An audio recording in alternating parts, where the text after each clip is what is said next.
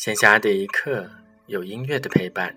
这里是荔枝 FM 四八一六八摆摊的片刻，欢迎大家的收听。最近我在知乎上看到一个问题，说的是乐队里的打击乐手经常看起来处于一种无所事事的状态，会不会觉得自己很没有存在感，很无聊？有热心的网友回答他说：“一般在打定音鼓的时候，会带一本书去看看。”还可以泡杯茶慢慢喝。也有人回答他说：“所以打击乐手最喜欢的曲子就是拉威尔的波莱罗舞曲。波莱罗舞曲是起源于18世纪的一种拉美及西班牙地区的舞曲。